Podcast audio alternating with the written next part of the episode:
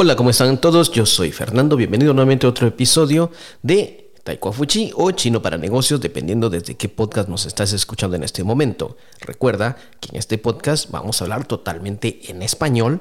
Para las personas chinohablantes que nos escuchan, este es un episodio para estudiantes de nivel B1, B2. Para latinos que nos escuchan, en este episodio les voy a compartir un poco acerca de esas pronunciaciones raras que hacemos al hablar chino o cómo podemos manejarnos con algunas palabras que tal vez suenen graciosas o tal vez suenen raras, pero que nos podemos dar a entender. El propósito es, para ambos estudiantes de chino y de español, perder el miedo y poder expresarnos con palabras que ya conozcamos, que palabras que ya hayamos estudiado antes y que la otra persona pues pueda entender por contexto o por, eh, eh, por referencia a algo a lo que nos estemos, de lo que estemos hablando. Voy a contar nuevamente mi experiencia. Yo sé, tengo muchas cosas raras que me han pasado en este tiempo que he vivido en Taiwán o el tiempo que llevo viviendo en Taiwán y hoy les quiero compartir algo que en verdad me funcionó. Me funcionó totalmente, me lograron entender, logré lo que yo quería, que era comprar algo y la otra persona entendió, no se rió, respetó mi pronunciación o respetó lo que yo estaba diciendo y lo logramos un buen entendimiento. Bueno, me ha pasado muchas veces, ¿eh? me ha pasado muchas veces. Por ejemplo, les voy a contar, esto es lo que yo escribí en mi tercer día de estar practicando escribir chino. Ese día, eh, bueno, no ese día, un día eh, yo no tenía, a el día que compré mi primer iPad, pues quería comprarle un protector, un protector o un cover en inglés. Y me dirigí a una tienda, mi esposa no iba conmigo, yo vivía en otra ciudad en ese momento y me fui solo a una tienda de electrónicos. No voy a decir qué tienda, pero nada más voy a decir que es el, color. Yo, yo le llamo la tienda amarilla ya los taiwaneses que sabrán a qué, tienda, a qué tienda me refiero, los extranjeros que viven en Taiwán posiblemente también. Yo la identifico así porque es color amarillo. Bueno, fui a la tienda amarilla y me dirigí a comprar un protector para iPad. Yo no tengo o no tenía la más mínima idea de cómo decirlo, pero sabía lo que quería. Y para asegurarme de que me entendieran o para asegurarme que iba a comprar lo correcto, pues llevé mi iPad en este caso, en, esa época era nuevo. En esa época era lo recién acababa de comprar. Tenía tal vez unos cuantos días de haberlo comprado. Y me dirigí a la tienda. Lo fui y lo primero que entré, eh, lo primero que hice fue entrar.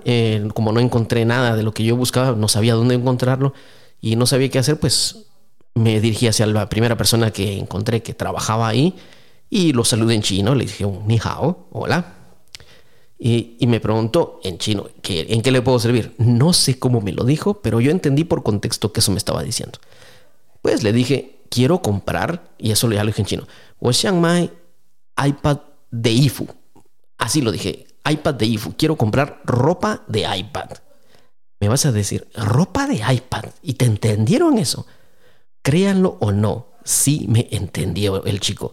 Fue un chico. Le dije, quiero comprar ropa de iPad. Y me dijo, se me queda viendo un momento, tal vez unos un par de segundos, se, sonríe y me dice, sí, tenemos ropa de iPad, pase por aquí, por favor. Y me, dijo que fuera con él.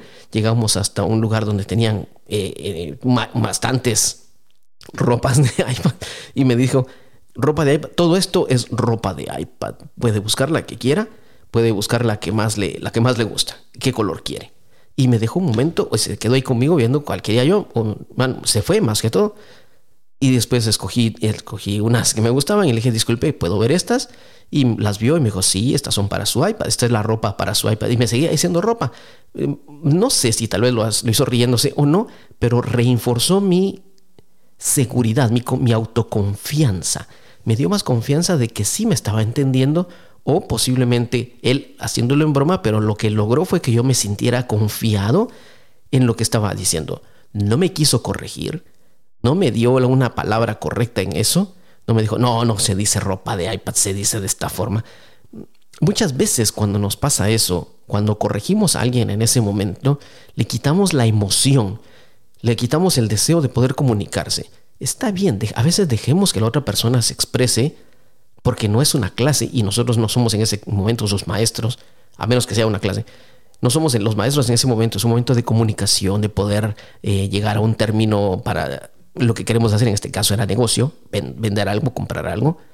Y me, me, lo mostró, me mostró la que yo quería y dijo, está bien, aquí está. Me cobró y punto, arreglado. Imagino que al salir de ahí, él fue con sus compañeros y dijo, miren, este extranjero loco viene diciendo una ropa de iPad, pero logró la venta, él logró su venta, logró su comisión. Le conté a mi esposa en la noche, le dije, eh, mira, fíjate que fui yo contento contándole, eh, mira, eh, compré una ropa para mi iPad. Y ella me dijo, un momento, ¿cómo lo pediste? Le dije, pedí una ropa de iPad, le dije, my iPad de IFU. Y mi, mi, esposa empieza a reírse. Yo no entendía por qué. Le digo, ¿qué pasó? Pero sí, el chico me entendió. Y me dijo, ¿el chico te entendió que dijiste iPad de IFU? ¿Sí? No se dice iPad de IFU. Y me dijo la palabra, que en ese momento no me recuerdo. me dijo la palabra. Y le, me dijo, ¿cómo es posible que te entienda eso? Nadie dice de esa forma. Pero él sí me entendió, le dije. Oh". Entonces me dijo, bueno, pues lo importante, ese es un buen ejemplo, mejor, porque sirve para decir, sirve para que estudiantes sepan que aunque no hables bien el idioma, te puedes expresar de alguna forma que te puedan entender. Pues sí, yo, yo, yo muy confiado, yo orgulloso que había comprado mi ropa para iPad, pero era un protector. Bueno, otra cosa, vamos a ver si tengo aquí la palabra. Aquí creo que la tengo. Mm, sí, aquí está, aquí tengo esa palabra. La voy a buscar un momentito, se las voy a dar. El otro ejemplo que les quería poner el día de hoy era cuando fui a comprar un City, pero de esos que parecen una pelota, eh, lo que es el Home City. Home City, sí, así se le llama, creo que es el Home City. Pues fui a comprarlo y me dijo, y yo no sabía cómo se decía tampoco. Eh, sí hay muchas cosas que yo no sé cómo se dicen y trato de comprarlas. Me van a decir, estás loco por comprar cosas que ni siquiera sabes cómo se dicen. Tal vez sí, pero compro lo que necesito o compro lo que quiero. Bueno, en esa segunda ocasión me dirigí hacia una tienda también nuevamente, quería yo esa pelotita y me había gustado una color azul, es que ese es mi color favorito. Llegué a la tienda y la chica me dijo en qué le puedo servir, nuevamente en chino, también me hablaron todo en chino. Y le dije, mire, quiero una pelota de Siri, así directo. Quiero una pelota de Siri. Ah, aquí tengo la palabra que buscaba anteriormente. Es un Hu Tao. Hu Tao. Hu Tao. Ese es el protector de iPad. Hu Tao. Bueno, regresando a la pelota de Siri. Llegué y le dije a la chica, quiero una pelota de Siri.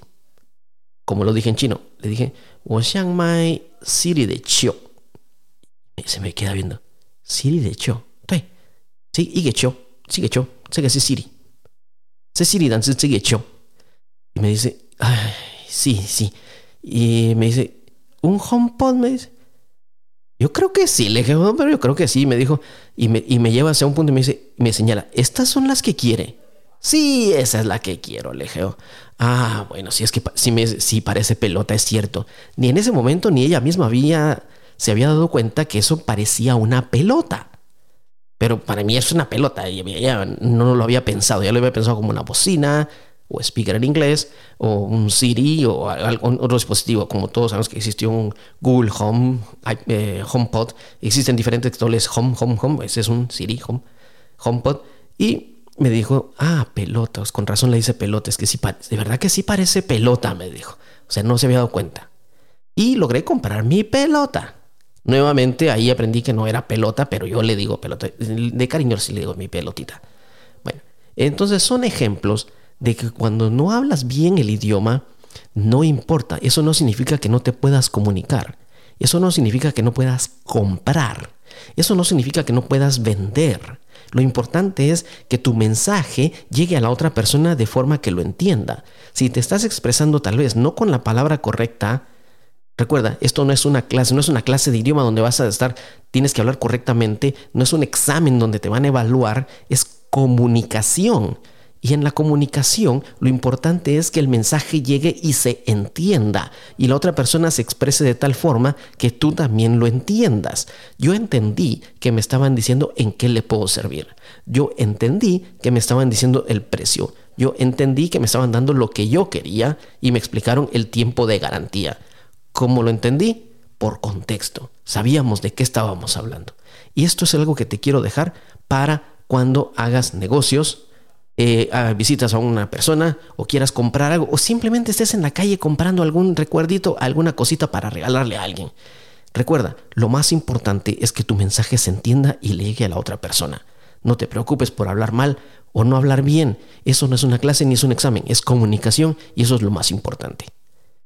Por referencias, por contexto, todos podemos darnos a entender. Esa es mi experiencia y esto es lo que te quiero dejar.